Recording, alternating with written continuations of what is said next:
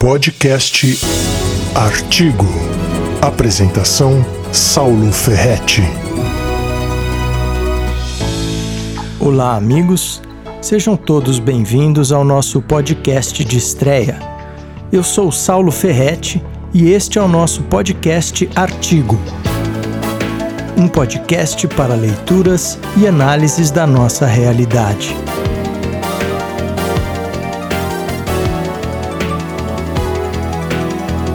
Como não poderia deixar de ser, o assunto é coronavírus. O artigo de hoje discute a instrumentalização política do vírus chinês pelo movimento mundial de esquerda. O título da peça é As Trevas dos Iluminados e oferece uma perspectiva histórica deste movimento que não se furta em aproveitar toda e qualquer situação em busca de expandir e fortalecer o seu poder. Vamos a ele. As Trevas dos Iluminados. A esquerda é um movimento internacional que vem se organizando em escala global desde antes da Revolução Francesa de 1789. Já em seus primeiros anos, o movimento percebeu que a cisão e o caos são os caminhos mais curtos para o poder assim como o terror e a violência são os métodos mais eficazes para consegui-lo e, principalmente, para mantê-lo.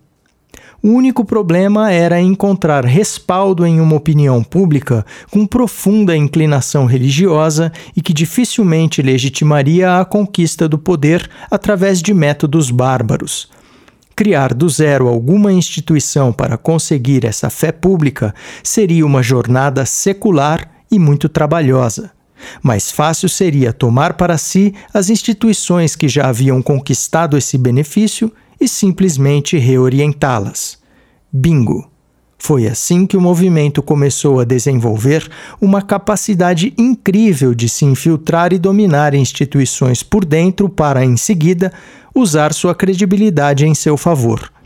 A imprensa e o sistema educacional do Brasil são casos clássicos de dominação. Pois bem, essa mesma operação foi feita na ONU, transformando uma entidade nascida com princípios nobres em mera avalista de políticas que interessem ao movimento. É por isso que a ONU ficou praticamente quieta quando a Rússia invadiu e anexou a Crimeia em 2014. É também por isso que a ONU nunca abriu a boca para condenar o genocídio cultural promovido pela China no Nepal ou reconhecer Taiwan como nação independente. Embora o coronavírus seja real, a decisão de colocar o Ocidente em alarme através da OMS, organismo da ONU para a Saúde, foi estritamente política. Em tempo, a eficácia da quarentena é inquestionável. O que se discute é a adoção irrestrita de uma medida radical com efeitos colaterais devastadores. Por que fizeram isso?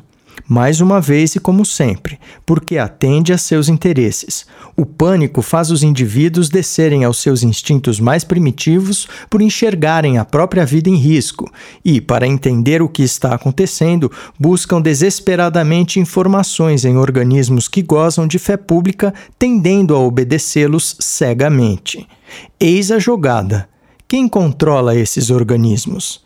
A OMS, por exemplo, é comandada por um comunista da Etiópia que tem um vasto histórico de serviços sujos prestados ao movimento, entre os quais acobertar epidemias e massacres ocorridos na África ou elogiar publicamente, abre aspas, a superioridade do sistema socialista chinês, fecha aspas. A ele foi dada a missão de infundir o pânico na população, fragilizando a defesa dos inimigos e abrindo flancos para serem atacados. É sob esse ataque que nos encontramos. Essa operação foi deflagrada em um momento crucial, já que o movimento vem perdendo terreno no Ocidente ao longo dos últimos anos, e a eleição de Donald Trump em 2016 potencializou essas perdas ao redor do globo. Inúmeros países da Europa, leste europeu e América Latina vêm experimentando uma espécie de insurreição popular silenciosa que retira, através do voto, esses territórios do domínio da esquerda. É tudo muito simples. No plano internacional, eles visam desestabilizar Trump e evitar sua reeleição. No plano doméstico, cada país aproveita a crise conforme suas conveniências. Nos territórios que dominam, fazem maciça propaganda de uma suposta competência do governo local para enfrentar a crise, enquanto nos territórios dominados pelo inimigo, aproveitam o estado de espírito profundamente vulnerável da população para incitá-la contra o governo. Este último é o nosso caso. A esquerda brasileira é poderosíssima e os 24 anos que ocupou o poder serviram para multiplicar formidavelmente esse poder.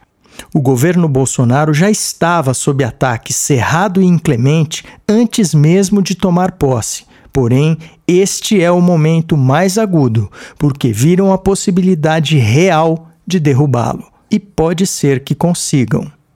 O que estão fazendo agora é o mesmo que fizeram na França sob o governo dos jacobinos, na Rússia sob Lenin e Stalin, na Romênia sob Cesesco, na Albânia sob Roxa ou na América Latina durante as guerrilhas que eles mesmos promoveram durante as décadas de 60, 70 e 80, o mesmo que ainda fazem em Cuba, na Coreia de Kim Jong-un ou na China desde os tempos de Mao Tse-tung. Em suma, estão fazendo o que melhor sabem fazer: terrorismo. Aqueles que embarcam nessa de canalizar suas energias contra um governo ou outro em um momento de comoção pública e incerteza generalizada, onde deveria prevalecer o espírito de solidariedade e união, não se dão conta de que estão jogando água no moinho que impulsiona os empreendimentos do demônio. Da mesma forma, aqueles que adotam alegremente o slogan hiperbólico Bolsonaro genocida como se genocídio fosse apenas um porrete verbal e não uma palavra que se refere ao extermínio completo de um grupo humano específico, um ato, aliás, praticado em larga escala pela própria esquerda, não tem a mais vaga ideia a que tipo de vampiro ofertam o próprio pescoço.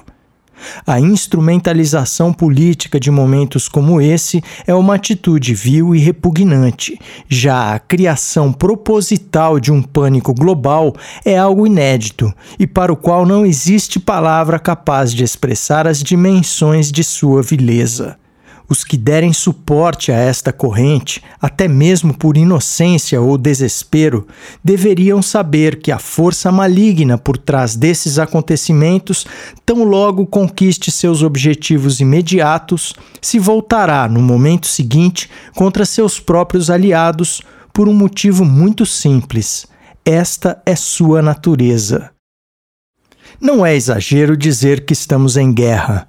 No entanto, seria mais preciso dizer que essa é mais uma das muitas batalhas de uma guerra antiga que vai e vem e cujas raízes se espraiam até o século XVIII com a chegada ao mundo das pretensiosas ideias iluministas. O caráter radical e sanguinolento dessa guerra foi apresentado ao mundo logo no primeiro grande triunfo dos Iluminados, quando a cabeça decepada de Luís XVI, ainda pingando sangue, foi exibida ao público.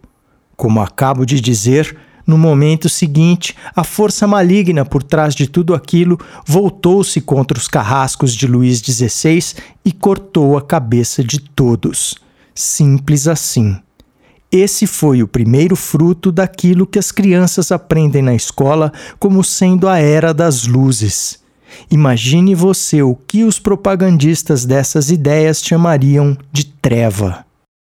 Pois são os herdeiros dessa mentalidade que, aqui no Brasil, estão se esforçando para canalizar as energias de uma desesperadora angústia coletiva contra um governo pelo qual nutrem uma ojeriza irracional. Seus propósitos não poderiam ser mais mesquinhos. Restabelecer o acesso ao dinheiro público e vingar a derrota humilhante que sofreram nas eleições de 2018. Para tanto, colocaram em marcha um terrorismo psicológico sem precedentes, que vai desde um virulento noticiário negativo até os atos diários de bater panelas e gritar palavras de ordem nas janelas dos apartamentos em grandes centros urbanos. A vacina contra isso é desligar-se do noticiário e afastar-se tanto quanto possível da internet, especialmente dos santuários da boçalidade, mais conhecidos como redes sociais.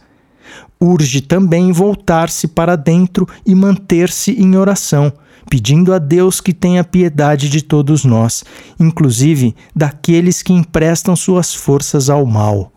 Lembre-se de que Jesus, no auge de sua agonia, conclamou: Pai, perdoa-lhes, porque não sabem o que fazem. Lucas 23, 34. Quanto à barulheira nas janelas, bem, separe este momento para ouvir com fones de ouvido as músicas que você mais gosta em volume suficiente para impermeabilizar seu espírito da negatividade espargida pelos oportunistas. Esteja certo de que tudo vai passar e o mal não prevalecerá. Este foi o episódio de estreia do podcast Artigo, um podcast para leituras e análises da nossa realidade. Eu sou Saulo Ferretti e espero que você tenha gostado do programa de hoje. Um grande abraço e até o próximo episódio.